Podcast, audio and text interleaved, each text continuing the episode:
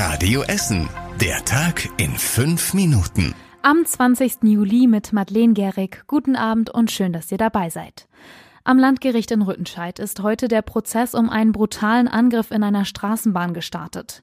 Schon kurz nach dem Auftakt haben die beiden Angeklagten Essener zugegeben, dass sie einen Mann im September letzten Jahres fast totgeprügelt haben. Die beiden Männer könnten sich nicht erklären, was in sie gefahren sei. Sie hätten die Kontrolle über sich verloren.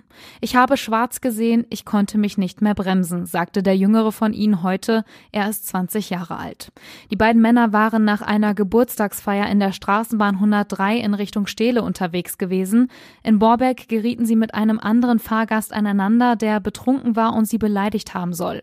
Laut Anklage haben die beiden Männer auf ihn eingeschlagen, auch als er schon bewusstlos am Boden lag. Das Opfer hatte später gebrochene Rippen und ein lebensgefährliches Schädelhirntrauma. Der Fall hatte bundesweit für Aufsehen gesorgt, auch weil die Angeklagten in der Fernsehsendung Aktenzeichen XY ungelöst gesucht wurden. Ein Urteil soll es spätestens im August geben. Große Aufregung heute Morgen in Bedingrade. Da hat ein Polizeihubschrauber gekreist und der hat einen Dieb gesucht, allerdings ohne Erfolg. Gegen 7 Uhr soll der Dieb die Nettofiliale an der Schlossstraße überfallen haben. Da bedrohte er die Angestellte mit einer Waffe. Die gab ihm Bargeld und damit flüchtete der Dieb dann auf dem Fahrrad. Der Mann soll rund 50 Jahre alt sein und graue Haare haben. Außerdem habe er auffällige Narben rechts am Hals. Wer etwas beobachtet hat, soll sich bei der Polizei melden.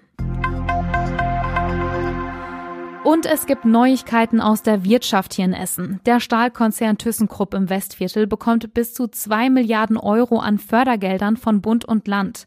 Das hat die EU-Kommission heute genehmigt. Mit dem Geld soll in Duisburg eine große Anlage entstehen, in der klimafreundlicher Stahl produziert wird. Erst wird die Anlage noch mit Erdgas betrieben, dann mit Wasserstoff und bis spätestens 2037 mit grünem Wasserstoff. Dadurch wird der Stahl, der da produziert wird, besser besser für die Umwelt und ThyssenKrupp kann pro Jahr bis zu 3,5 Millionen Tonnen CO2 einsparen.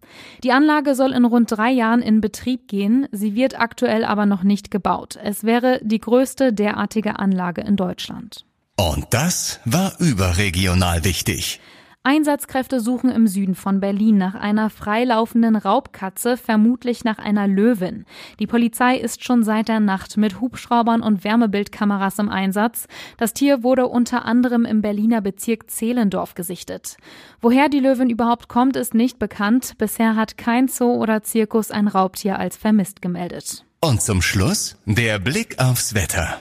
Heute Abend ist es trocken, die meiste Zeit schieben sich aber die Wolken vor die Sonne über Kupferdreh und Krei. Dazu haben wir Temperaturen von 22 Grad an unserer Radioessen Wetterbude in Fischlaken.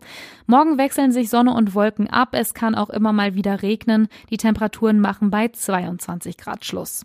Schon mal ein kurzer Ausblick aufs Wochenende. Der Samstag ist überwiegend sonnig, am Sonntag gibt's dann mehr Regen und Wolken. Die Temperaturen bleiben ähnlich wie heute. Ich wünsche euch einen schönen Abend, macht's gut. Das war Tag in fünf Minuten. Diesen und alle weiteren Radio Essen Podcasts findet ihr auf radioessen.de und überall da, wo es Podcasts gibt.